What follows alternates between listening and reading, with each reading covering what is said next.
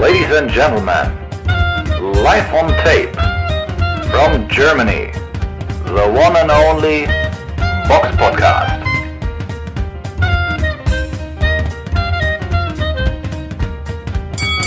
Hallo und herzlich willkommen zum Box Podcast Ausgabe 321. Heute mit dabei die Samira. Hallo.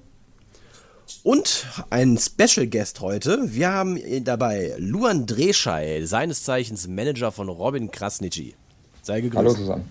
Hallo zusammen. So, es ist natürlich für uns heute im großen Interesse mit dir zu sprechen, weil der Fall Robin Krasnitschi äh, gegen Dominik Bösel Teil 2 ja jetzt natürlich in den deutschen Medien sehr viel Wirbel aufge, ähm, äh, ja, aufgeworfen hat. Aber wir wollen natürlich auch ein bisschen was zu deiner Person selber wissen. Erzähl uns doch mal von deinen Anfängen im Boxsport. Wie, wie bist du hierher, bist du zum Boxsport gekommen? Seit wann verfolgst du Boxen? Ähm, wie ist da deine Geschichte?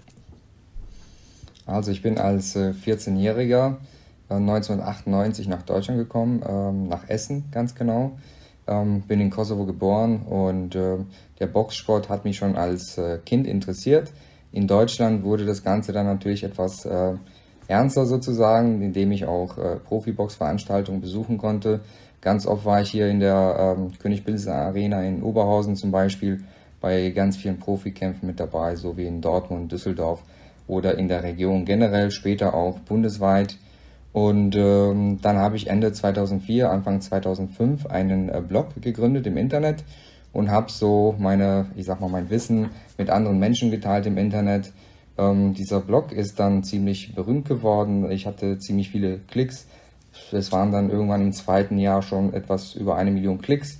Und ich habe allerdings, muss ich sagen, ähm, grundsätzlich äh, die albanischen Boxer damit äh, angesprochen. Also es war ja so, ich kam ja 98 hierher, äh, da fing ja gerade der Krieg im Kosovo an und äh, dann hatte man natürlich auch äh, es nicht ganz so einfach, in einem äh, Land zu starten, ohne die Sprache zu kennen und sonstiges.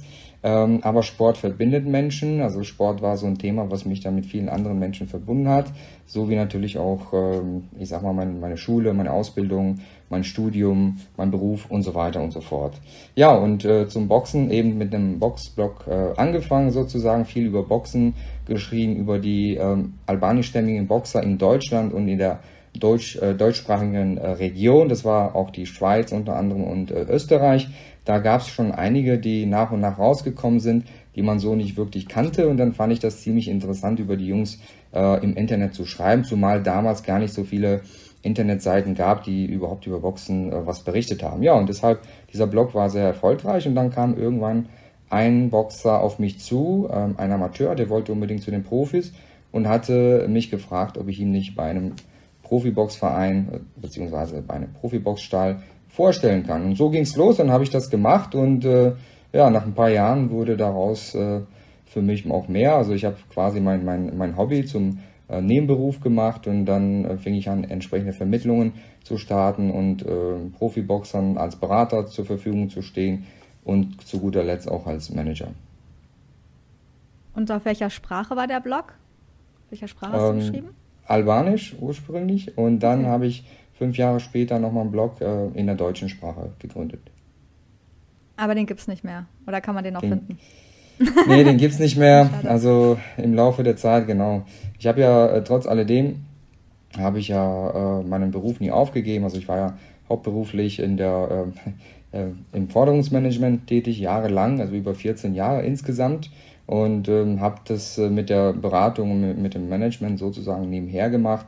Ähm, das war aber eine ganz gute Abwechslung für mich immer wieder und äh, deshalb hat es auch ganz viel Spaß gemacht. Aber ich habe nie die Intention gehabt, wirklich hauptberuflich mich mit dem Boxen zu befassen, weil mich das ja aus fachlicher Sicht nicht wirklich herausgefordert hat, muss ich sagen.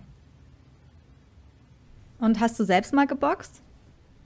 Hobbymäßig, definitiv. Das mache ich auch immer noch mit Kollegen hier und da mal ein Sparring und Training ein, zwei Mal die Woche. Das mache ich sehr gerne. Ansonsten könnte ich ja äh, das Leben eines Boxers nicht wirklich verstehen. Deshalb äh, ist das für mich ganz wichtig.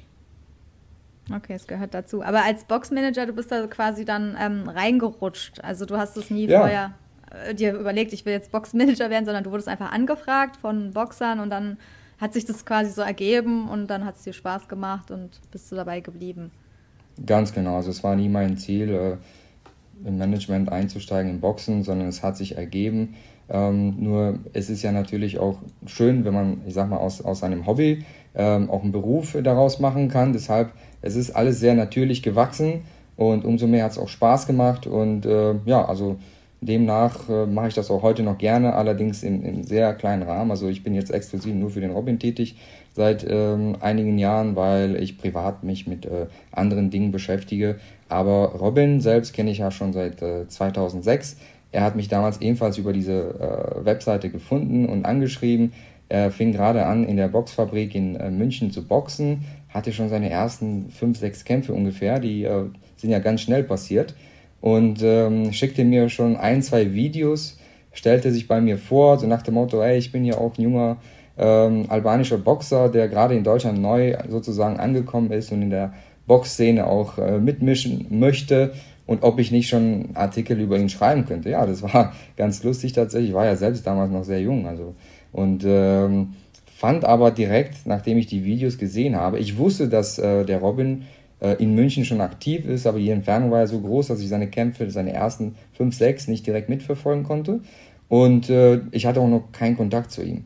Aber äh, durch äh, diese E-Mail, die er mir damals geschickt hat ähm, und ähm, die Videos, die er mir überreicht hat, habe ich sofort sein Talent entdeckt und äh, da haben wir halt erstmal so einen, Freund, einen, freundschaftlichen Kontakt gehabt und dann habe ich immer wieder über ihn berichtet und äh, ja, irgendwann kam es dann auch so. Ne? Also bei, bei, ihm war das ja auffällig, dass er einfach mal äh, seinen Verein wechselt, beziehungsweise seinen Boxstall und äh, daraufhin haben wir auch gearbeitet. Wir haben ja peu à peu ähm, unser Plan gemacht und dann auch entsprechend äh, den Schritt nach Magdeburg.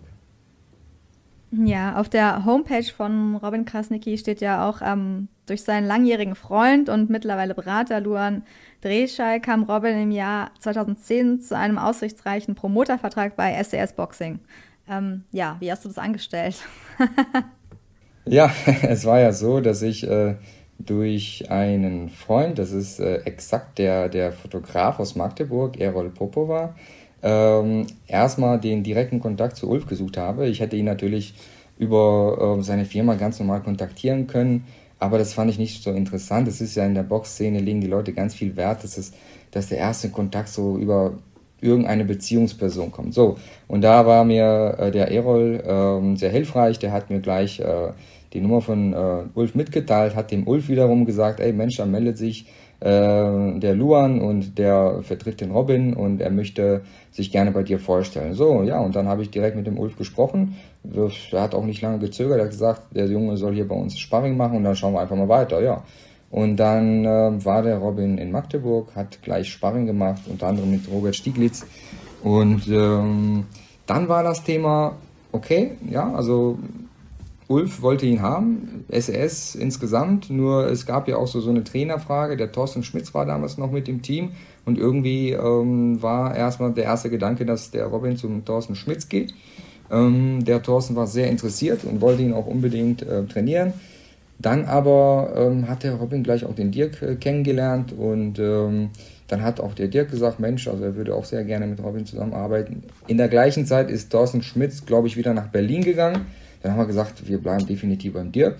Ähm, ja, wir haben eben auch äh, einen guten Vertrag damals schon ausgehandelt. Also wenn man auch vor allem äh, vergleicht, was man in der Boxfabrik vorher verdient hat, das war ja auch keine große Kunst, aber nichtsdestotrotz haben wir äh, für einen, ich sag mal, recht unbekannten Boxer einen guten Vertrag ausgehandelt, der ihm vor allem eine langjährige ähm, ja, Strategie und, und, und äh, Positionierung in der Boxszene auch zusicherte. Und äh, ja, also letztendlich hat der Robin das Boxen erst dann wirklich professionell angefangen, als er bei SS angekommen ist, weil alles, was er in der Boxfabrik gemacht hat, war so sehr amateurhaft, obwohl das ja Profikämpfe waren. Also er ist ja ohne einen einzigen Amateurkampf gleich ins Profiboxen eingestiegen, nur weil die gesehen haben, okay, der Junge hat ein bisschen Talent und der hat einen Willen und ihn gefragt haben, Mensch, willst du nicht Profikampf machen? Also nach drei Monaten Training, ne? Ähm, und er hat gleich gesagt, klar, mache ich. Ja, und dann ähm, hat er gleich losgelegt. Deshalb waren die ersten Kämpfe für ihn natürlich sehr schwierig. Der hat keine professionellen Trainer um sich äh, herum gehabt. Und äh, wir waren am Ende sehr froh natürlich, dass er dann bei SES ähm, angekommen ist. Ja, da werden wir mal ein bisschen aktueller. Dann kommen wir vielleicht gleich mal. Ja, ich erinnere mich auch noch an die Boxfabrik, so ein bisschen ganz, ganz weit weg, so war das so. Aber ja, habe ich mitgekriegt mit Krasniki auf jeden Fall. Ja. Äh, Krasnitschi. Ähm, ja, kommen wir zum ersten Kampf zwischen Krasnitschi und Bösel. Am 10.10.2020 fand der statt ähm, im Halbschwergewicht. Und wie kam es dazu? Ich meine, es sind ja zwei ähm, Stallkollegen, beide sind bei SES Boxing. Wurde darüber vielleicht schon früher mal geredet? Oder ich meine, ihr hättet ja auch sagen können, nein, äh, wir wollen nicht gegen Stallkollegen boxen. Oder gab es da die Wahl? Oder wart ihr daran total interessiert? Hat es euch überrascht? Also Wenn's mich, wenn, ich, wenn, wenn, wenn, ich mich richtig erinnere, war doch auch Krasnitschi ein Ersatzgegner gewesen, richtig? Mehr oder weniger. Ähm, es fing ja eigentlich alles schon vorher an mit dem Härtelkampf. Ähm, der Robin ist damals generell im Halbschwergewicht unterwegs gewesen, ist eigentlich auch seine äh, natürliche Gewichtsklasse. Nur äh, nach der Niederlage gegen Bremer hatten wir überlegt, okay, wie geht's jetzt weiter, was machen wir dann? Und dann hatten wir uns schon so ähm, entschieden, dass wir Richtung Supermittelgewicht gehen, weil wir da viele große Namen auch in Deutschland gesehen haben, die für uns interessant waren. Und ähm, der Robin wollte das gerne ausprobieren. Er wusste ja immer, er ist sehr äh, zielstrebig, er ist sehr diszipliniert und das mit dem Gewicht, das wird er hinbekommen. Äh, der, äh, der, der Fitnesstrainer Sepp Maurer hat dem auch zugestimmt. Der hat gesagt, dass wir das hinbekommen mit dem Gewicht. Und äh, da war ja Abraham in der Szene noch, Felix Sturm und so weiter. Deshalb wollten wir es sehr gerne im Supermittelgewicht probieren ähm, und sind dann halt eben irgendwann zu dem ähm, Härtelkampf gekommen. Daraus ist eine Niederlage laut Punktrichtern geworden. Ich war mit diesem Ergebnis auch damals nicht zufrieden. Also wenn man sich den Kampf genau anschaut, hat, den, hat der Robin den Kampf nicht wirklich verloren, wobei es auch einige andere Umstände gab, die dazu geführt haben, dass er einfach keine gute Performance liefern konnte, zumal ähm, sein Ellenbogen sehr, sehr stark äh, ähm, angeschlagen war und er ganz große Schmerzen hatte. Das heißt, er hat eigentlich mit äh, einer Hand in dem Kampf geboxt. Also der konnte äh, einen Arm so gut wie gar nicht bewegen. Also der hatte richtig starke Schmerzen äh, zu dem Zeitpunkt. Und zum anderen hat man noch so ein Problem äh, mit dem Cutman, der während des Kampfes den, Kampf, äh, den, den Cut, den leichten Cut, den der Robin hatte, ähm, am Auge leider nicht ähm, zubekommen hatte oder nicht schließen konnte oder wollte, warum auch immer. Das sah auf jeden Fall sehr kurios aus in den Bildern äh, zwischen den Runden, wenn man schaut, dass wir wissen alle, wie man so einen Cut bearbeitet und äh, wenn man schaut, dass man ähm, am Anfang der Pause versucht, den Cut zu schließen, aber kurz vor Schluss mit dem Handtuch einmal drüber geht, dann spritzt das Blut schon raus. Ähm, das hat dazu geführt, dass der Robin mit dem Auge auf so gut wie gar nichts gesehen hat in dem Kampf und so verläuft dann auch eben so ein Kampf. Am Ende gab es auch das, das äh, Ergebnis, womit ich, wie gesagt, bis heute noch nicht zufrieden bin.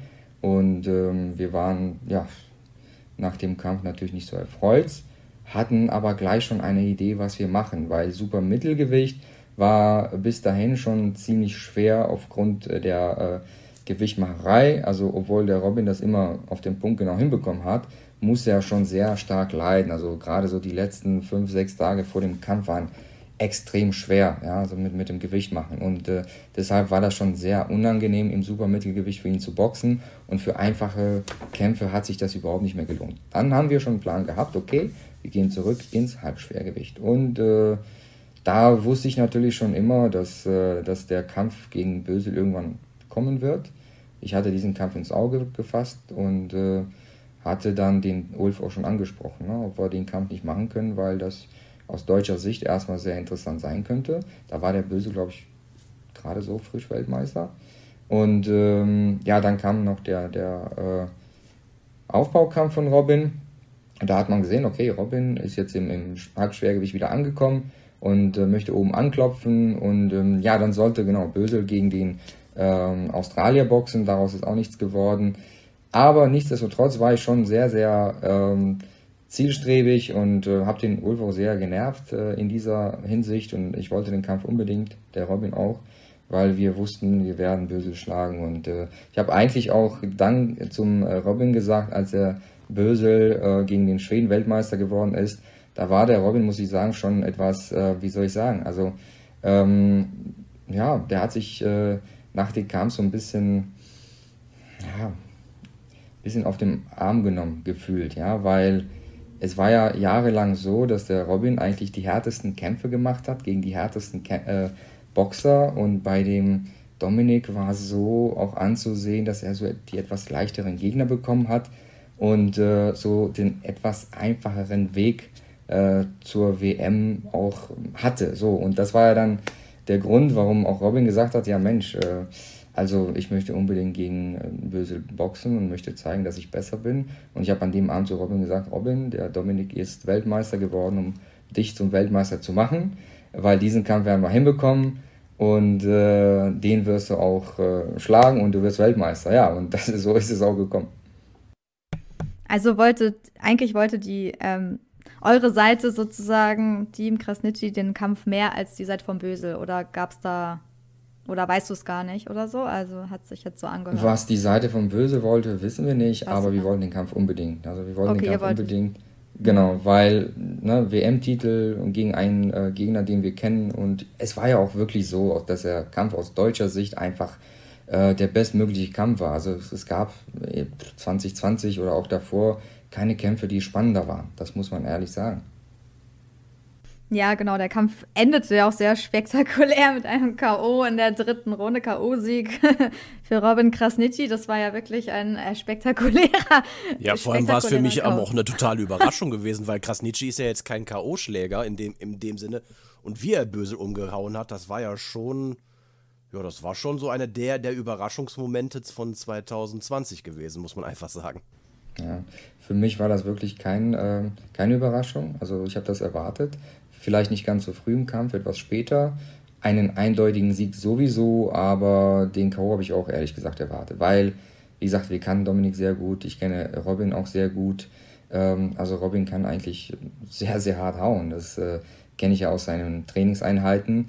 Es ist aber im Kampf immer eine andere Sache. Also dann auf die Sekunde genau, äh, auf den Punkt genau den Treffer zu landen, das ist nicht ganz so einfach. Aber dass er hauen kann, das weiß ich. Und dass er eigentlich mit seiner rechten jeden umhauen kann, das weiß ich auch.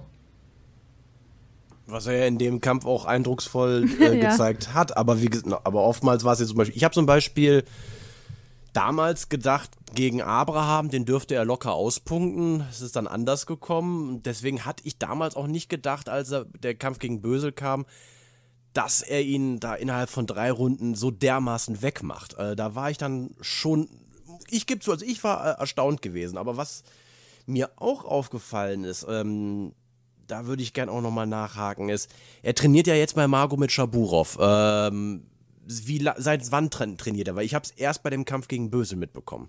Und ich finde, seitdem ist auch Robin in irgendeiner Form, finde ich, agiler geworden. Früher fand ich ihn manchmal ein bisschen zu phlegmatisch oder so ein bisschen steif, aber jetzt so in den Böselkämpfen hat er eine doch, finde ich, eine ungewohnt große Agilität an den Tag gelegt. Gerade jetzt im zweiten Kampf so mit diesen Maid-Bewegungen auch bei einem Schlag machen und dann direkt rausgehen und so. Das fand ich waren so Sachen, die man vorher nicht so in dem Umfang bei ihm gesehen hat. Der ähm, erste Kampf mit Magomed, wenn ich mich nicht vertue, war sogar Abraham. Ach echt? Ja. Stimmt, du hast recht. Du hast ja, recht. Es war aber tatsächlich so, dass der Abraham-Kampf für uns definitiv zu einem ungünstigen Zeitpunkt gekommen ist, eben weil dieser Trainer, Trainerwechsel stattgefunden hat. Ähm, dann sollten wir auch einen Aufbaukampf vorher machen. Wir haben schon über das Thema Abraham vorher gesprochen, aber dass der Kampf so schnell kommt, das hatten wir eigentlich nicht geplant, weil wir eben äh, mit dem neuen Trainer uns erstmal richtig einstellen wollten. Und ähm, da fing es ja damit schon an. Dann kam eben nach, nach drei Monaten Training sozusagen der Kampf. Boxer und Trainer kennen sich noch nicht mal so gut. Ja, dann ist es auch schwierig. Man hat aber trotzdem in, in den ersten vier, fünf Runden schon sehr viel von dem Training mit Shaburov gesehen im Kampf gegen Abraham. Muss aber dazu sagen, dass es in dem Kampf auch einige sehr ähm, spannende Unregelmäßigkeiten gab, die den Robin so verhindert haben in der Hinsicht und dass er demnach auch seine Leistung nicht wirklich äh, erbringen konnte, wozu er eigentlich in der Lage war. Ähm, das sind aber Themen, wir haben niemals in der Öffentlichkeit darüber gesprochen, möchte ich jetzt auch nicht machen, weil sonst hört sich alles nach so einer Ausrede an oder sonst was. Ähm, ja, dennoch war, wenn man sich die Schlagstatistik anschaut, war der Robin dennoch in dem Kampf sehr aktiv Und man hat gesehen, dass er definitiv mit dem neuen Trainer auch neue Ansätze ähm, bringen konnte. Und ähm, ja, dann ging es ja eigentlich erst richtig weiter nach dem Abraham-Kampf mit dem Training von Shaburov. Und äh, ja, erstmal in Frankfurt äh, am Main. Da war der Shaburov äh, bei einem anderen Boxgym. Und ähm, dann später, Ende 2019, haben wir das RK Boxing Gym in Gersthofen eröffnet. Äh, wo, ja, dadurch ist natürlich ein riesen äh, Traum von Robin erfüllt worden, dass er direkt vor seinem Haus quasi auch äh, ein Boxgym hat und dort trainieren kann. Er lebt ja auch in Gersthofen. Ja, das ist auf jeden Fall praktisch, ein Gym direkt neben seinem Haus zu haben, hätte ich auch gerne. Davon ja. träumt jeder Boxfan. Ähm, aber nochmal zurück auf den ersten Kampf, was mich interessiert. Ähm, ja, Krasnitschi hat ja gewonnen quasi, Bösel den Titel abgenommen. Ähm, Gab es eine Rückkampfklausel, wenn Bösel verliert oder ähm, musste man das, den zweiten Kampf machen? Wollte man den machen? Es gab natürlich eine Rückkampfklausel, die gibt es eigentlich immer. Ähm, also der Weltmeister, wenn er sich einem, ich sag mal, ähm, normalen Herausforderer stellt, der jetzt kein Pflichtherausforderer ist, dann sichert er sich immer eine, äh, Rückkampf, eine Rückkampfklausel zu. Das ist ganz normal und ähm, deshalb ist es dann dazu gekommen. Ich glaube, wir hätten es auch ohne Rückkampfklausel gemacht. Das wäre überhaupt nicht das Problem. Ja? Also wenn, wenn man ähm, einmal den, den Champion erthront hat, dann ist es auch okay, ihm die Möglichkeit zu geben, den Titel wieder zurückzugewinnen. Das ist kein Thema. Und ähm, ja, genau, der zweite Kampf fand dann fast ein Jahr später statt, am 9. Oktober 2021.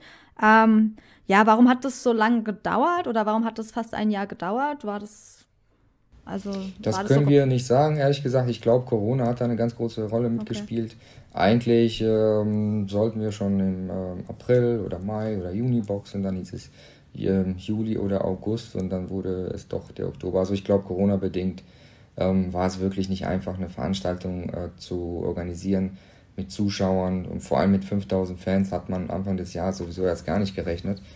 Deshalb ähm, kam es erst so spät, ja. Ja, das ist klar. So ein Fight, ähm, wenn der erste schon spektakulär war, dann will man den zweiten ja. natürlich auch mit vielen Fans machen. Das wäre genau, sonst traurig, genau. ne? Mit großer Plattform. Und ja, dann kommen wir mal auf das äh, spannendste Thema, auf den zweiten Kampf äh, zu sprechen. Du warst natürlich äh, live am Regen dabei. Ähm, kannst du einfach mal berichten, wie du den Abend erlebt hast, einfach aus deiner Sicht, was, was passiert ist, wie du Robin wahrgenommen hast? Weiß nicht, ja. Wir haben es ja. ja nur am TV gesehen, deswegen ist ja dein genau. ganz anders. Vor Ort ist es wirklich etwas anders. Äh, vor allem ist es auch so, je nachdem, wo man sitzt. Ähm, wenn man in einer blöden Ecke sitzt, dann bekommt man ja nicht viel vom Kampf mit. Ähm, deshalb versuche ich mich immer ziemlich mittig zu positionieren oder stelle mich hinter dem Trainer oder irgendwie so, dass ich dann alles sehr gut sehen kann. Und ähm, ja, der Abend an sich war ein super Abend. Also wir hatten ja gefühlt 70 Prozent der Fans auf unserer Seite. Und ich glaube, das war auch tatsächlich so, zumal wir, also Team Krasnitschi, wenn ich das mal so sagen darf, etwas über 100.000 Euro Karten verkauft hat für den Abend. Also wir hatten wirklich sehr viele Fans und äh, der Rest ist über die SES-Hotline gegangen. Ähm, und wir konnten uns vor Ticketanfragen gar nicht äh, retten. Also das war der absolute Wahnsinn. Und ähm, ja, ich habe gemerkt, dass der Kampf so leicht, äh, wie soll ich sagen, anders ist, dass er ähm, Dominik etwas robuster ist, erstaunlicherweise auch die äh, Schläge wegstecken kann, die er vorher, also im ersten Kampf, nicht wegstecken konnte. Solche Treffer hat er kassiert, definitiv, das kann der Robin auch bestätigen. Das äh, hat er gemerkt, das hat er gespürt, das spüren Boxer in der Hand, in der Regel so ein Volltreffer. Ähm, gut, aber man, was mich total aufgeregt hat, war eben, dass äh, der Ringrichter auf, ja, auf die äh, illegalen Schläge einfach gar nicht reagiert hat. Und da habe ich ja schon gleich in der zweiten Runde, glaube ich, laut geschrien und in den Ring geschrien und versucht äh, dadurch den Ringrichter so ein bisschen daran äh, zu ähm, daran zu erinnern, was er da zu tun hat. Aber der hat auch schon in meiner Richtung geschaut, hat nur blöd gelacht. Und man hat irgendwie gesehen, dass er eine, ja, eine ganz, ein ganz klares Ziel hat und eben sein Ziel ist, äh, keinen Punktabzug äh, an den Dach zu legen, sondern einfach das Ding weiter laufen zu lassen. Ähm, also das Thema nervt mich total. Es sind äh, 28 oder 29 illegale Schläge, die der Robin kassiert hat. Das ist ja schon fast Körperverletzung, was der Ringrichter äh, zugelassen hat. Nicht fast eigentlich äh, ordentliche ähm, und ganz schlimme Körperverletzungen, weil eben die Hinterkopfschläge als sehr gefährlich äh, bekannt sind. Äh, das sind Schläge, die einen Boxer ähm, sehr, sehr stark verletzen können und äh, man kann sich auch kaum davor retten. Ja? Und so ist es ja dazu gekommen, dass der Robin sich manchmal ducken muss, er musste nach unten, um sich vor den Schlägen zu retten, äh, was der Punktrichter dann ihm natürlich zum Verhängnis auch äh, aufgezeigt hat, so nach dem Motto, du machst einen Fehler, weil du nach unten gehst. Ja? Aber was soll ich denn sonst machen? Ich kann mich ja schlecht da hinten äh, schützen. Okay, ja, also bist du. Ja, das ist uns auch aufgefallen. Wir haben jetzt auch nicht so ganz genau nachgezählt wie du auf jeden Fall. Ihr habt es wahrscheinlich ja. schon richtig analysiert mit 28, 29 illegalen Schlägen, aber es war schon sehr auffällig, dass, also, ja, Ingo Barabas da nicht seinen besten Tag hat. Oder ja, einfach ja, das ignoriert hat. Man hat, hat gesehen, ne? dass er es nicht wollte. Das war ganz ja, klar. klar das, also irgendwann hat er manchmal das auch gar nicht mehr angesprochen und einfach gar nichts mehr dazu gesagt. Genau. Also er hatte auf jeden Fall keine klare Linie, das äh, irgendwie zu bestrafen nach dreimal ermahnen oder also irgendwie hat das dann einfach gelassen. Das war schon sehr auffällig. Also ist auch uns als Zuschauer, ja. Zuschauern aufgefallen. Ähm, ja, dann können wir nochmal sagen, wie der Kampf offiziell gewertet wurde, für die, die es vielleicht verpasst haben, was ich nicht glaube. Davon gibt es wahrscheinlich nicht so viele. Also Frank-Michael Maas hat den Kampf 114, 115 für Krasnicki gewertet, Marco Morales 116, 112 für Bösel und Caroline Pütz 115, 114 für Bösel. Also ein Split Decision, ein geteiltes Punkturteil für Bösel ähm, gegen den Titelträger. Ähm, erstmal frage ich dich, kannst du überhaupt irgendeine der Wertungen irgendwie nachvollziehen? Also ich nicht, nein. aber. Definitiv nicht, nein. Auf gar keinen Fall. Das ist, äh, also ich habe schon, ja, ich bin ja schon 15, 16 oder fast 20 Jahre jetzt dabei. Also ich habe in meinem Leben schon über 1000 oder 2000 Kämpfe live vor Ort in der Halle gesehen, ähm, etliche 1000 im Fernsehen, vom Computer, was auch immer. Und ich habe viele Skandalurteile erlebt, aber das war eines der schlimmsten Skandalurteile, die es jemals gegeben hat, vor allem auf, auf deutschem Boden, definitiv. Ja, da es kommen ja auch noch so ein paar, also man kann ja noch mal ein bisschen auf das, auf die Punktrichter, auf das Funkgericht eingehen ähm, und auf möglicherweise Interessenkonflikte, das kann sich ja jeder selbst dann vorstellen. Zum Beispiel ist Marco Morales der Bruder von Christian Morales, wer, also der den SES-Boxer Peter Kadiro trainiert. Also da hat man dann auch schon mal so eine Verbindung. Dann Caroline Pütz, ähm, hatten wir ja auch schon erwähnt, ist die Tochter des BDB-Präsidenten Thomas Pütz, den man auch von Pütz Security, äh, von der Pütz Security AG kennt und die erst seit November 2020 Punktrichterin ist, aber schon so einen großen Kampf, also ja, einen Titelkampf punkten durfte. Und ähm, Michael Maas kann man auch als Stammpunktrichter bei SES e eigentlich bezeichnen, wenn man sich mal guckt, wo er überall schon am Ring saß. Ähm, ja, und Mars und Ingo Barabas waren halt auch schon am ersten Duell Punktrichter. Also es sind schon immer, es ist schon auffällig, dass es immer so ähnliche Namen sind teilweise oder dass es sehr eng ist. Und die Frage ist halt, ähm, warum kann man nicht ein komplett ähm, neutrales Kampfgericht irgendwie für einen IBO-Titelkampf organisieren? Also also vielleicht einfach Leute, die man noch nicht so kennt, ne? Also wer ja. ist dafür verantwortlich oder hat äh, gab es da vorher Bedenken oder läuft es einfach immer so, dass man da vielleicht dann, dass es einfach der Veranstalter macht? Also wer ist dafür verantwortlich? Also eigentlich muss man die Frage an die BDB richten, die müssen es genau sagen. Ähm, klar, also Veranstalter und, und ähm, BDB, also ausrichtender Verband, sind natürlich dafür ver verantwortlich. Also der BDB macht in der Hinsicht ja sozusagen äh, den Job mit dem, mit dem Veranstalter zusammen. Weil der Veranstalter muss ihm ja sagen, so lieber Ausrichter, lieber ähm, Boxverband, wir haben vor, an dem und dem Abend einen Kampfabend auszurichten und ähm, wollen Titelkampf, dies und jenes. Ähm, so, dann müssen die wiederum liefern und sagen, alles klar, wir stellen ein Team zur Verfügung.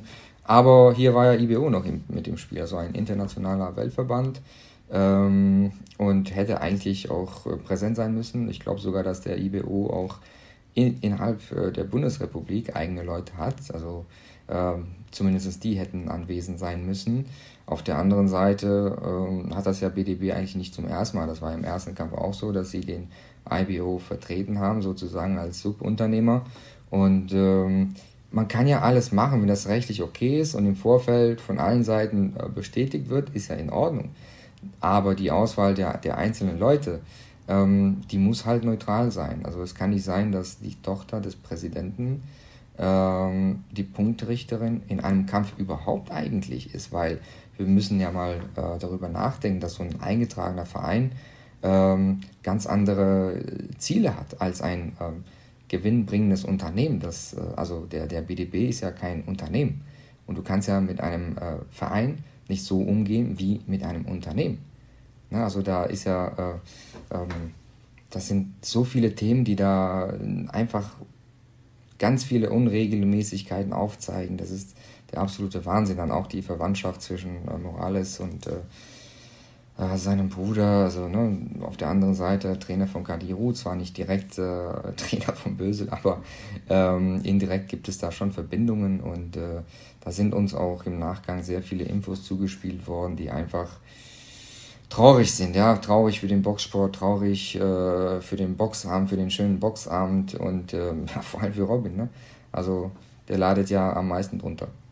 Verständlich. Ähm, was bei der Veranstaltung aber auch aufgefallen, einem aufgefallen ist, ähm, ich weiß nicht, wie weit du da als Manager oder ihr als Team Krasnitschi da auch ein bisschen Einfluss mit der Gestaltung habt, ist, äh, ich fand die, die Vorberichterstattung zu diesem Kampf auch sehr tendenziös. Es wurde sehr viel über Bösel berichtet, sein Weg zurück an die Spitze etc.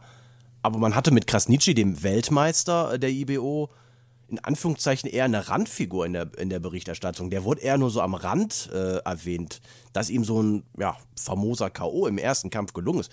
Das war eher so eine Randbemerkung, was mich auch schon so ein bisschen ja. gewundert hatte. Nee, also da hatten wir gar keinen Einfluss drauf. Und äh, da, dafür ist ja der Fernsehsender verantwortlich, ganz klar. Und ähm, das ist natürlich jedem aufgefallen, dass es so war. Was soll man dazu sagen? Ja, also es ist, äh, auch das gehört äh, so ein bisschen zu dem Thema mit, mit äh, Unregelmäßigkeit und, und Schade und Schande dazu, weil es kann eigentlich nicht sein, dass man den, den einen bevorteilt und den anderen benachteiligt, obwohl der andere sogar der, der äh, Titelträger ist und äh, der hat den Titel in einer ähm, sehr eindeutigen Art und Weise gewonnen.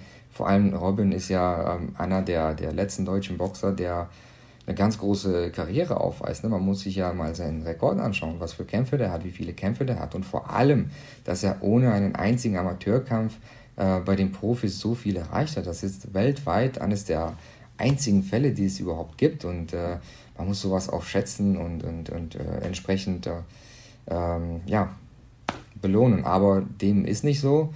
Nichtsdestotrotz, wir sind ja auch nicht das Team, was dann wegen jeder Sache meckert. Das ist nicht in unserer Natur. Äh, wir versuchen auch nicht für alles und äh, alles Mögliche und überall irgendwelche Ausreden zu finden. Damit haben wir uns halt nie befasst. Wir haben immer nur geschaut, dass wir mit unserem Training, mit, mit unseren Kämpfen weiterkommen. Viele Dinge nebenher haben wir dann auf Vertrauensbasis sozusagen nicht angesprochen, nicht, äh, sind da nicht angegangen und so weiter. Also man muss sich ja auch vorstellen, dass zwischen, ich sag mal, dem Boxer, dem Sender, dem Veranstalter, dem, dem ähm, Verband auch eine gewisse Vertrauensposition äh, ähm, sozusagen gegeben ist. Also der, der Boxer legt ja eine gewisse Portion an Vertrauen an den Verband sowie an den Veranstalter und an den Sender und hofft und glaubt, dass die das Bestmögliche daraus machen. Und als professioneller Mensch und Boxer äh, überlässt er deren Job ganz klar ihnen. So, deshalb macht er einfach nur seinen Job. Nichtsdestotrotz muss ich sagen, dass äh, dass wir definitiv froh sind, dass es äh, in so einem großen Sender den Kampf gab. Also ARD ist natürlich äh, riesengroß und es war toll, dass ARD wieder, dass ARD wieder Boxen gezeigt hat. Aber ich glaube, dieses Ergebnis hat ARD auch eindeutig nicht verdient.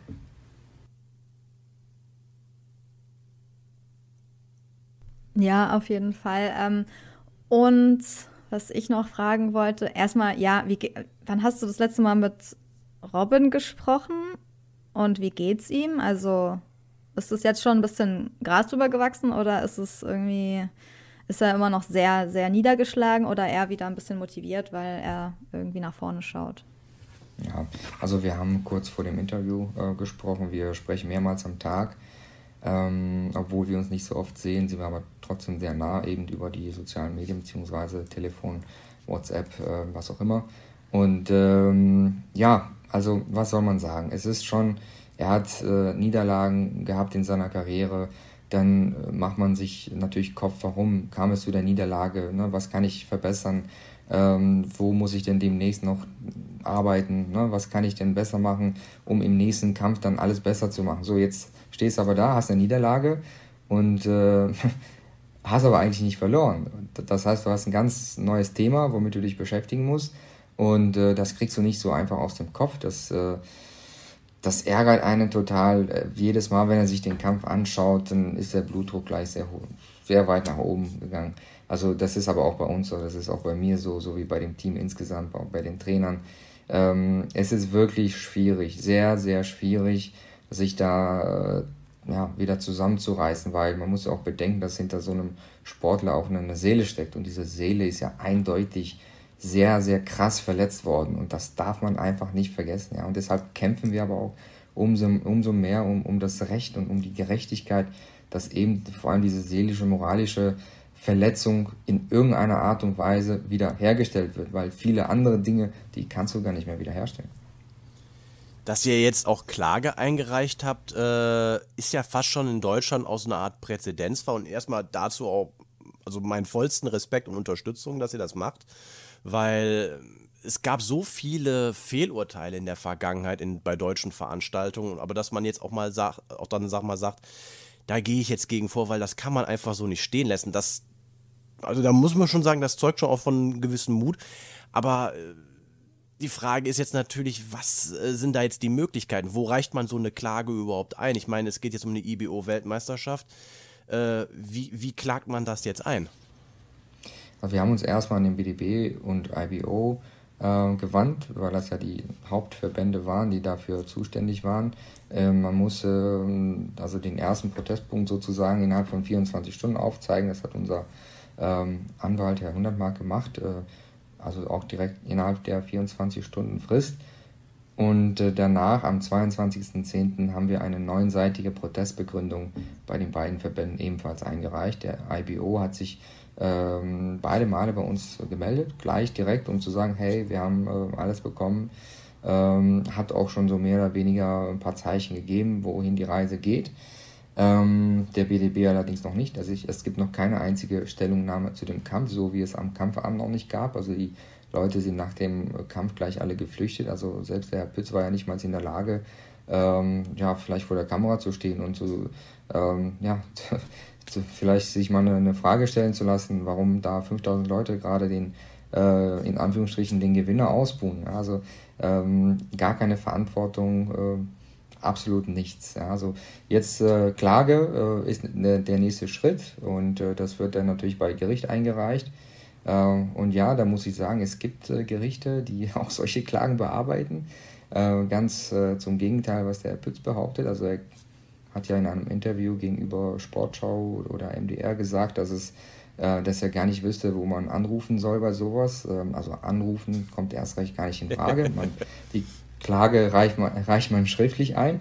Aber ähm, Selbstjustiz ist in Deutschland nicht erlaubt. Also hier gibt es Gerichte, die sich mit allen Themen definitiv äh, beschäftigen und wir sind Rechtsstaat und äh, wir haben alle möglichen Werkzeuge dazu da. Aber es ist ja auch ganz besonders. Also ich meine, die Frage ist auch, werdet ihr juristisch auch dagegen vorgegangen, wenn ihr vielleicht, ihr habt natürlich, Kras, äh, Krasniti hat natürlich einen großartigen Sponsor, muss man sagen, ne? Burim Hatzrolli, so eine Million Euro stellt er dafür zur Verfügung für die Klage. Ich meine, das ist wahrscheinlich auch ein Geldfaktor oft für die Klage. Ähm, wusstest du davon oder war das irgendwie so eine Überraschung, dass der Sponsor dann kam oder hat er den Kampf gesehen und ge war so entzürnt, dass er meint, okay, jetzt geht dagegen vor, ich gebe euch das Geld und kämpft für Gerechtigkeit oder ähm, wie ist es dazu gekommen? Also der Sponsor ist äh, ein guter Freund von mir, ähm, eben auch ein sehr äh, hilfreicher Mensch. Also der ist auch außerhalb äh, seiner Tätigkeit und vor allem des Boxsports. Boxsport ist ja nur ich sag mal, äh, ja, ein Thema, was er mit begleitet im Sponsoring-Bereich. Äh, der sponsert in verschiedene Bereiche. Der ist ein Großunternehmer aus Bayern. Ähm, ein, ja, ein Mensch, der, äh, also solche Menschen findet man selten, muss ich ehrlich sagen, der hat uns äh, ja nicht nur finanziell unterstützt, sondern entsprechend auch moralisch. Und der war ja da äh, bei der Urteilsverkündung und konnte einfach nicht glauben, was da gerade passiert, zumal Boxen für ihn so ein bisschen neu ist. Und äh, ich kann mich daran erinnern, der hat sogar selbst dem äh, Ulf im, im, Ring gesagt, also dass das äh, ähm, nicht ganz so einfach durchgehen wird und äh, dass er persönlich sich so, so darum kümmern wird, dass, dass es da gleich mit Anwalt und Gericht weitergeht. Ja, klar, man ist auch natürlich direkt aufgebracht und so weiter und viele meinen dann, dass so ein Thema zwei Tage später äh, wieder vergessen ist.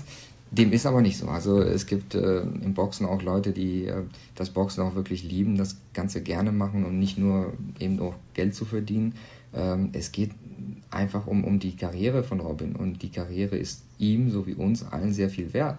Also er macht wirklich das Boxen oder er boxt nicht nur, um einfach zu sagen, ich habe jetzt äh, einen Kampf mehr oder weniger, sondern er will in jedem Kampf einen eindeutigen Sieg.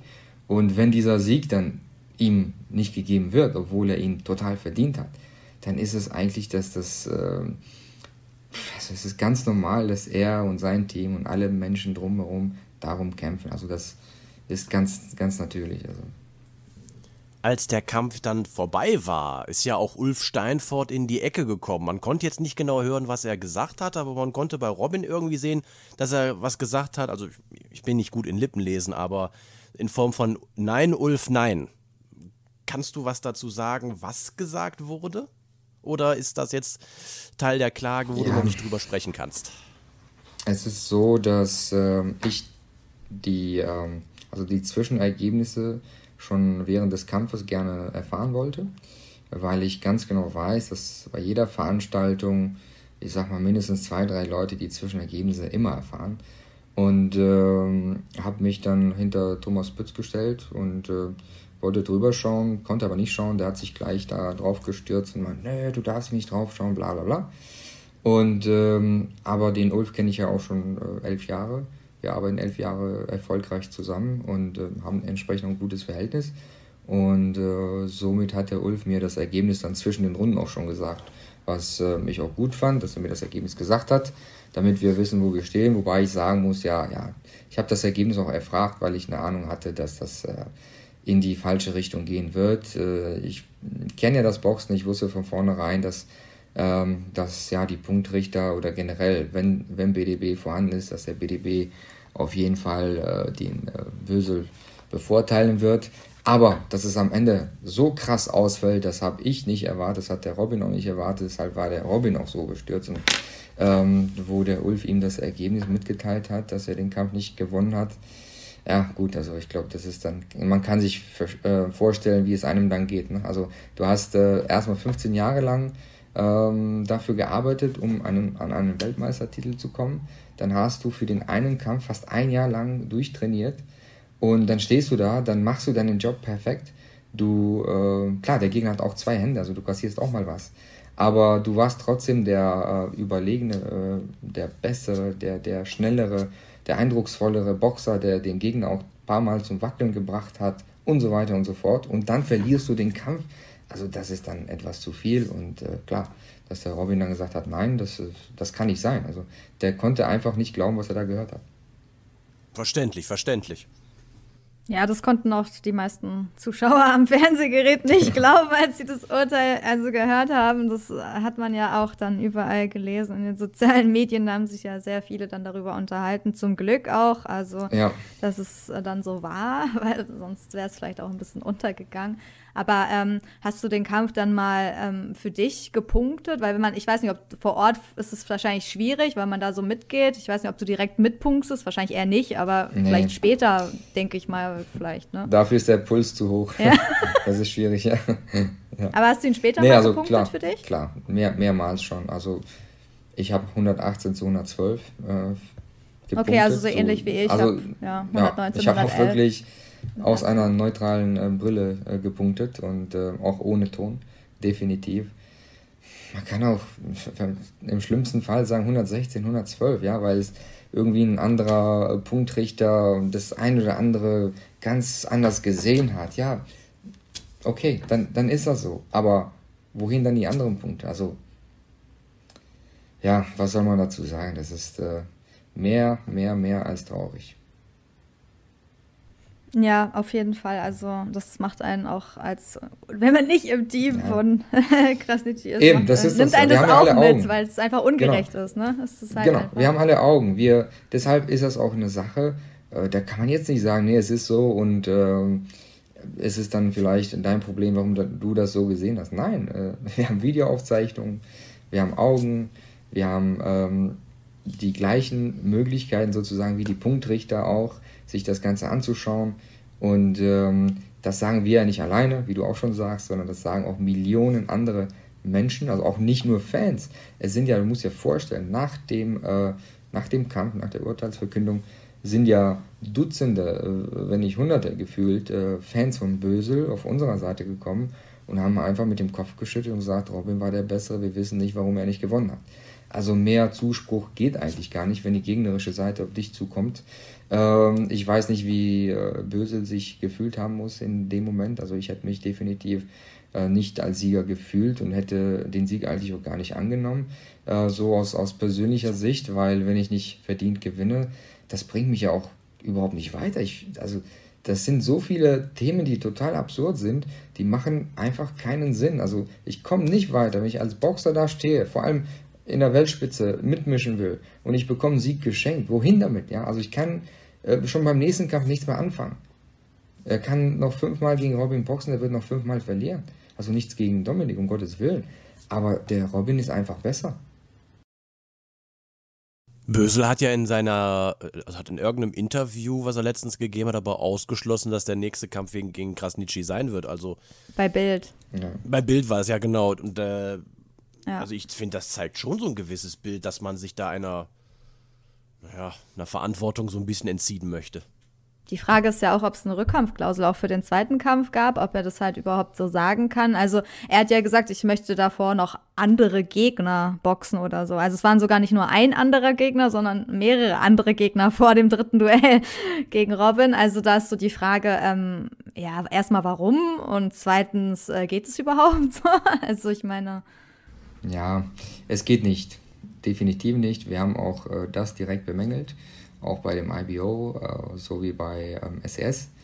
Und ähm, ich bin sehr zuversichtlich, dass äh, den nächsten Kampf von Bösel sogar wir mitbestimmen. Es kann nicht sein, dass äh, bei äh, so einer Unstimmigkeit und bei äh, einer Klage, Protesteinreichung und bei so viel ähm, Gegenwind dann einfach der Dominik den nächsten Gegner selbst bestimmen kann. Das lässt der Verband nicht zu. Also wir haben auch äh, die einstweilige Verfügung dafür sozusagen vorbereitet. Das würden wir sofort gerichtlich durchsetzen. Aber ich glaube gar nicht, dass es so weit kommt. Der, ähm, der Dominik ist ja zum Glück nicht selbst der Promoter und äh, da kenne ich den Ulf ja gut genug. Der weiß ganz genau, äh, wie sowas funktioniert und vor allem, dass das nicht funktioniert und dazu wird es nicht kommen, dass der Dominik als nächstes gegen andere äh, Boxer antritt, beziehungsweise gegen andere Gegner, zumal wir natürlich auch die Rückkampfklausel haben, genauso wie der Dominik davor. Wir waren entsprechend fair, haben ihm die Möglichkeit direkt gegeben, direkt im nächsten Kampf den Rückkampf. Genauso muss er es auch anbieten. Und ansonsten, äh, ja, die einstweilige Verfügung ist dafür da und der wird den Kampf, glaube ich, ja, also äh, ich bin jetzt, ich bin jetzt kein Anwalt, aber äh, soweit ich mich da auch zu, aus dem Fenster lehnen kann, dass er das definitiv nicht durchsetzen kann. Zumal ich aber auf der anderen Seite glaube, dass das einfach so eine strategische Sache von Dominik war, nur so ein bisschen um von dem Thema abzulenken, ähm, was aber gar nicht wirklich ernst gemeint war, weil ich glaube, dass der Dominik äh, im Moment einfach äh, jeden Abend sich Kopf machen muss, was äh, lese ich denn morgen für Schlagzeilen und wann ist mein Titel weg. Das ist eher so die Sorge von Dominik und nicht der nächste Gegner. Wann hast du denn das letzte Mal mit Ulf Steinfort telefoniert? Das ist auch so eine Frage. Heute. Ach echt? Auch heute? Ja. Wow, da war ja viel los. okay. Ja, definitiv. Also gibt es genau. da schon Gespräche und ähm, also theoretisch also, wäre es ja auch möglich, sich ähm, außer gerichtlich und irgendwie anders zu einigen, denke ich mal, oder auch von eurer Seite. Also was müsste denn dafür passieren? Also was wäre für euch in Ordnung? Also äh, wäre es in Ordnung, wenn es einfach nur einen dritten Kampf gibt oder wollt ihr, ähm, dass Böse den Titel einfach wieder zurückgibt oder der Kampf neu bewertet wird? Also was, was würdet ihr euch dann wünschen, so von eurer Seite? Was wäre so das, ja. ja. Unsere ganz klare Forderung ist, dass erstmal Kampf 2 äh, geregelt wird, ähm, dass das Ergebnis korrigiert wird und äh, die Gerechtigkeit auch eben äh, zu ihren Wurzeln zurückkommt und dass wir erst dann über den Kampf 3 sprechen, den wir, ne, wie gesagt, soweit ich mich aus dem Fenster lehnen darf, bestimmen können. Wäre das zum Beispiel auch ein No-Contest? Also, dass der Kampf 2 dann zum Beispiel nicht gewertet wird, oder?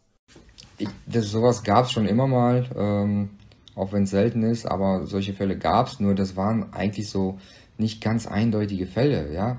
Ähm, aber bei so einem eindeutigen Fall, da muss das Ergebnis einfach zum Sieg korrigiert werden, beziehungsweise neutrale Punktrichter müssen den Kampf einfach neu äh, bepunkten und äh, dann das Ergebnis entsprechend den, den Verbänden auch äh, ja, einreichen und fertig. Also das gab so einen Fall, es ist gar nicht so lange her. Also wir haben ja 2020 so einen Fall bei Rico Müller gehabt, wo ähm, er eine Niederlage kassiert hat im Ring und äh, außerhalb des Rings ein paar Tage oder Wochen später ist sein Kampf durch fünf neutrale in Anführungsstrichen, ich weiß ja nicht, was für Punktrichter das waren. Ähm, die Namen stehen bei Boxrec drin, aber auf jeden Fall von fünf Punktrichtern neu bepunktet und somit hat der Rico Müller seinen Sieg zugesprochen bekommen, nachträglich und auch bei Boxrec korrigiert und so weiter. Äh, insofern, also es wäre jetzt nicht der erste Fall, äh, wenn Robins äh, Kampfurteil korrigiert wird und äh, ja, das ist kein No-Go, sondern das ist ein Prozess, der äh, ja, fast natürlich ist sozusagen. Klar, es sollte nicht dazu kommen, aber dazu können die Boxer nichts. Ja? Dazu können die Verantwortlichen was. Die dürfen erstmal sowas nicht zulassen und ähm, müssen dafür Verantwortung zeigen, wenn sowas kommt und eben auch Größe zeigen, dass sie das schon im ersten Step anbieten und äh, nicht erst so weit die ganze Sache kommen lassen und vor allem jetzt stehen wir jetzt hier Wochen nach dem Kampf und es gibt nicht mal eine einzige Stellungnahme von, den, von WDB. Das ist, äh, ja, das ist das, was absolut nicht geht. Ja, stimmt. An den Rico Müller-Kampf habe ich mich auch kurz, ähm, hast du mich gerade dann wieder erinnert. Das habe ich gelesen, dass es da irgendwie auch ein klares Fehlurteil war. Aber es gibt es halt echt selten in Deutschland. Aber ist ja schon mal gut, dass es sowas überhaupt schon mal gab, weil davor hört man sowas, also gerade bei Punkturteilen ne, ist es halt schwierig, aber es ist nicht unmöglich und das ist ja schon mal auf jeden Fall ähm, gut zu wissen, weil es machen leider viel zu ja. wenige Boxer. Ne? Vielen fehlen auch die Mittel oder die Kraft, die Nerven. Ich meine, man muss ja auch da, man braucht auch gute Leute um sich, man braucht ja auch ein Team. Das haben ja auch viele Boxer nicht. Ne? Also das ist halt Robin ist ja dann auch mit dir und anderen Leuten auch recht professionell aufgestellt. Das, darauf kann ja nicht jeder zurückgreifen.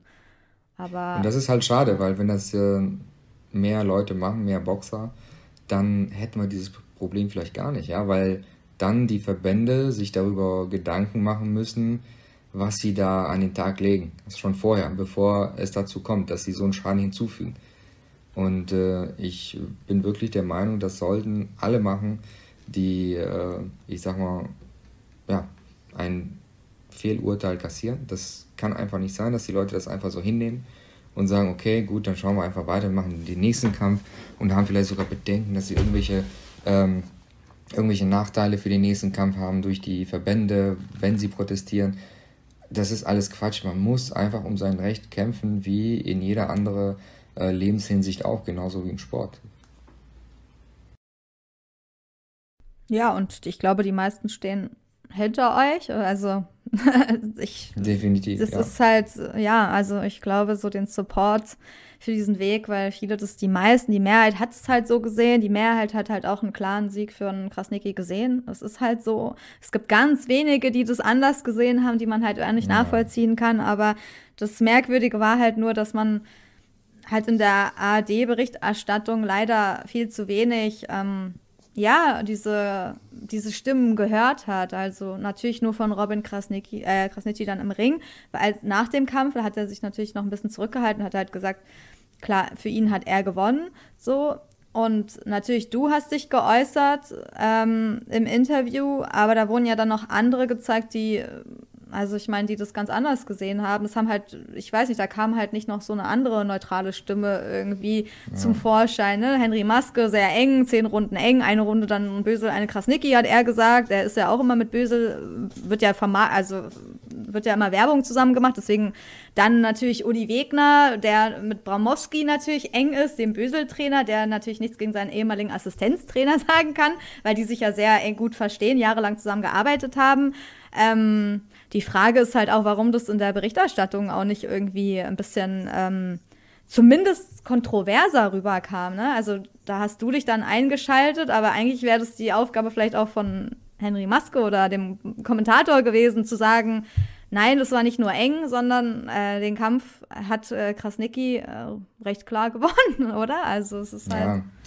Ja, ja wir haben leider zu, äh, zu wenig äh, Menschlichkeit äh, in der Boxszene. Das ist auch so ein Thema, warum ich mich auch ähm, ja, im Laufe der Jahre von der Boxszene, Boxszene immer wieder zurückgezogen habe, peu à peu, weil ähm, man einfach nicht wirklich ähm, viel Menschlichkeit bei den Leuten auch erkennt. Das ist das eine. Das andere ist, dass ganz viele diese Mut einfach nicht haben, um die eigene Meinung zu äußern, was sehr, sehr traurig ist, weil wenn ich meine eigene Meinung nicht äußern kann, dann weiß ich nicht, dann stehe ich erst gar nicht da. Und das ist schon traurig genug. Ja, klar, dass der Fernsehsender natürlich viel mehr machen könnte, selbstverständlich. Ähm, und allerdings auch schade, dass sie es nicht gemacht haben. Vielleicht lernen sie daraus, machen es das nächste Mal. Ähm, Zumindest werden die von uns auf jeden Fall noch äh, viel mehr hören und ähm, denke, dass das Thema definitiv auch in den nächsten Wochen sehr aktiv äh, auch in den Medien präsent bleiben wird. Ähm, ja, was soll man dazu sagen? Genau, also auch so äh, ein Trainer wie Uli Wegner, der sagt das im Fernsehen und wenn äh, die Kameras aus sind, dann sagt er zu, zu den Leuten drumherum, ja, ich muss dir dazu sagen. Ja, äh, das ist traurig genug, ja, also es ist schlimm, was soll man sagen? Ja, klar, diese Beziehungen, die dann zwischen den Leuten, klar, so eng herrschen, die sind dann manchmal hinderlich, um Sachen entweder neutral zu bewerten oder das dann vor einem Millionenpublikum oder vor sehr vielen Leuten irgendwie so zu sagen. Ähm, aber zum Glück haben es einige andere geschafft. Also, aber es wäre natürlich, beim Manager ist natürlich immer klar oder bei jemandem aus dem Team, ähm, von Robin, dann denkt man, ja, ist ja klar, dass der das sagt. Deswegen wäre halt auch hilfreich gewesen, wenn sie wirklich noch jemand anders gehabt hätten, der das dann auch gesagt hätte, ne? Wo man dann nicht sagt, okay, einfach so, wo man denkt, okay, der hat es vielleicht noch, also noch neutraler gesehen. Äh, klar, ich will jetzt nicht sagen, dass ihr es nicht neutral sehen könnt, aber so, ja, einfach mal halt jemanden, der keine Interessen hat, oder? Genau, ohne Interessen. Man hätte ganz einfach ein paar Bösel-Fans auch fragen müssen. Ne? Also man hätte gesagt, einfach das Publikum, äh, ja, im Publikum jemand fragen können. Ja, genau, war Dutzende auf uns zugekommen. Ja, ja, genau, sowas. Oder wenigstens das Film oder so, die Reaktion, ne? Hätte man ja auch, auch von den Bösel-Fans so ein bisschen. Hätte man es zeigen können, hat, wurde, kam echt nicht gut rüber so. Ich hoffe, das wird beim nächsten Mal verbessert, wenn es zum dritten, dritten Kampf kommt. Also natürlich, die Umstände vom zweiten Kampf waren echt nicht schön als Boxfan wegen der Spannung würde ich mich natürlich persönlich trotzdem auf den dritten Kampf freuen, so irgendwie. Aus deutscher Sicht sage ich das aber nur. Also auch wenn ja für Robin da wahrscheinlich größere Gegner irgendwo warten würden, aber für die deutschen Boxfans wäre es natürlich richtig spannend, so das nochmal zu sehen. Aber warten wir mal ab. Also ja, willst ja, noch? Also um auf das Thema mit, der äh, Berichterstattung mal zurückzukommen, das finde ich auch zum Beispiel, also den einen Punkt finde ich auch zum Beispiel schade, dass ähm, über die Fans von Robin immer nur so, ich sag mal, äh, ganz wenig gesprochen wird und äh, vielleicht dann ähm, gesagt wird, dass sie aus Kosovo kommen oder sonstiges. Klar, ähm, es kommen natürlich immer zu den Kämpfen einige Fans aus Kosovo, aus Amerika oder wo auch immer, aus allen Teilen der Welt. Aber man darf nicht vergessen, dass äh, die meisten Fans, das sind 90 Prozent, eben aus Deutschland kommen. Und wir haben zum Beispiel äh, Fangemeinden in Bayern äh, oder im Bayerischen Wald, wo der Robin auch trainiert, die mit Bussen immer zu seinen Kämpfen kommen. Das sind auch teilweise ältere Leute, die kommen auch mal ähm, einen Tag vor dem Kampf, die feuern ihn an, die finden ihn klasse, die kennen ihn äh, aus dem Trainingslager. Das ist äh, also wirklich ein Vorbild äh, für, für ganz viele Menschen in der Region. Darüber spricht auch kein Mensch und man interviewt keinen einzigen von denen. Man sieht und hört nichts von denen. Das ist viel zu schade, weil der Robin hat ganz große Unterstützung, wirklich aus der gesamten Bundesrepublik, egal wo der boxt. Und äh, das hört man einfach nicht. Aber was auch ganz wichtig ist, ist, dass wir eben zu diesem Ergebnis jetzt ähm, ganz viel Unterstützung aus den äh, unterschiedlichsten ähm, Branchen, sage ich mal, bekommen haben ähm, zum Beispiel haben sich ja Leute aus der Presse gemeldet, die gesagt haben, wir stehen hinter euch, ihr habt gewonnen. Ja, obwohl man das in der Presse nicht ganz so stark sieht, aber es haben sich ganz viele Leute gemeldet. Dann haben sich ja ähm, ehemalige, ich sag mal, SES-Mitarbeiter bei uns gemeldet. Aktive, äh, zum Beispiel, also aktive Trainer oder, oder Boxer von SES haben den Kampf für Robin ganz eindeutig gewertet. Auch die hätte man vielleicht interviewen müssen. Ähm, Robert Stieglitz hat den ähm, Robin als eindeutigen Sieger gesehen, Dirk, Dirk Jemski ebenfalls. Und viele andere Leute, viele BDB-Mitglieder haben den Robin als äh, Sieger gesehen.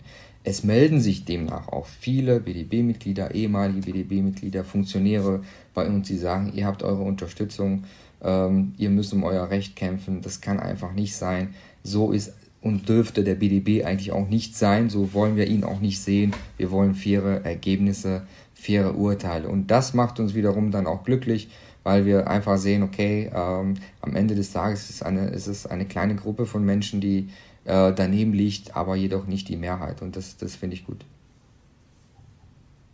Ja, ihr seid auf jeden Fall nicht allein auf eurem Weg und ähm, ja, wir wünschen natürlich äh, Robin auch alles Gute für die Zukunft. Vielleicht hat er ja auch mal Lust, bei uns zu quatschen irgendwann, wenn es vielleicht ein anderes Thema gibt oder er irgendwie, ja, vielleicht über seinen nächsten Kampf mal sprechen will, kannst du ja von uns auf jeden Fall erzählen. Er wird es wahrscheinlich sehen. Und ansonsten sind wir eigentlich durch. Wenn du nichts mehr sagen willst, Luan, oder irgendwie für irgendwas Werbung machen willst, Social Media, alle sollen Robin folgen oder dir, kannst du gerne nennen, wenn du irgendwas sagen willst noch. Also ich kann mich wirklich nur bei allen bedanken, die uns im Moment äh, dabei unterstützen. Ähm, ganz klar, wirklich ganz großes Dankeschön an die Fans. Äh, wie gesagt, die kommen aus allen Teilen der Welt. Ähm, und ähm, da möchten wir einfach Danke sagen. Auf Albanisch Faleminderit Shum. Das ist echt eine große Unterstützung, dass die Leute hinter uns stehen. Und äh, das merkt man ja auch in den sozialen Medien, allein schon, wenn man die äh, Berichte, die zum Beispiel BDB postet oder SES, dass man einfach darunter sich mal die Kommentare anschaut und sagt, okay, Mensch, ja, es sind äh, über 90 Prozent der Leute einfach auf der Seite von, äh, von Robin, wie es auch alle gesehen haben. Und äh, das hat uns viel Power gegeben, um da weiterzumachen. Wir werden nicht aufhören, wir werden bis ans Ende sozusagen äh, kämpfen, wobei ich das jetzt nicht als Kampf sehe, das ist wirklich einfach eine, eine äh, ja, bürokratische Sache. Das müssen wir jetzt eben klarstellen, das werden wir auch machen. Und äh, ich glaube sogar an einen außergerichtlichen Weg, glaube ich immer noch tatsächlich, weil ähm, es gibt eigentlich keinen Weg, der dran vorbeiführt und es gibt nichts, was äh, Sinn macht, das hier so stehen zu lassen. Das bringt den Dominik nicht weiter, das bringt den BDB nicht weiter und äh, den SES und uns auch nicht. Also definitiv nicht. Ja. Prima. Danke Dann danken wir dir. Ja. Vielen herzlichen Dank dafür. Ähm, ich danke euch. Wenn ihr irgendwelche Fragen an uns habt, könnt ihr uns die gerne in die Kommentare reinschreiben. Wenn ihr noch Fragen auch an Luan oder das Team Krasnitschi habt, schreibt sie uns auch als Kommentar oder als Nachricht. Wir leiten sie gerne weiter. Ansonsten hören wir uns beim nächsten Mal. Bis dahin, macht es gut und tschüss. Ciao. Ciao zusammen. Ciao, ciao. The one and only Box Podcast. New episodes every week. Follow us on Facebook, Instagram, YouTube, iTunes Music and Spotify. Boxpodcast.de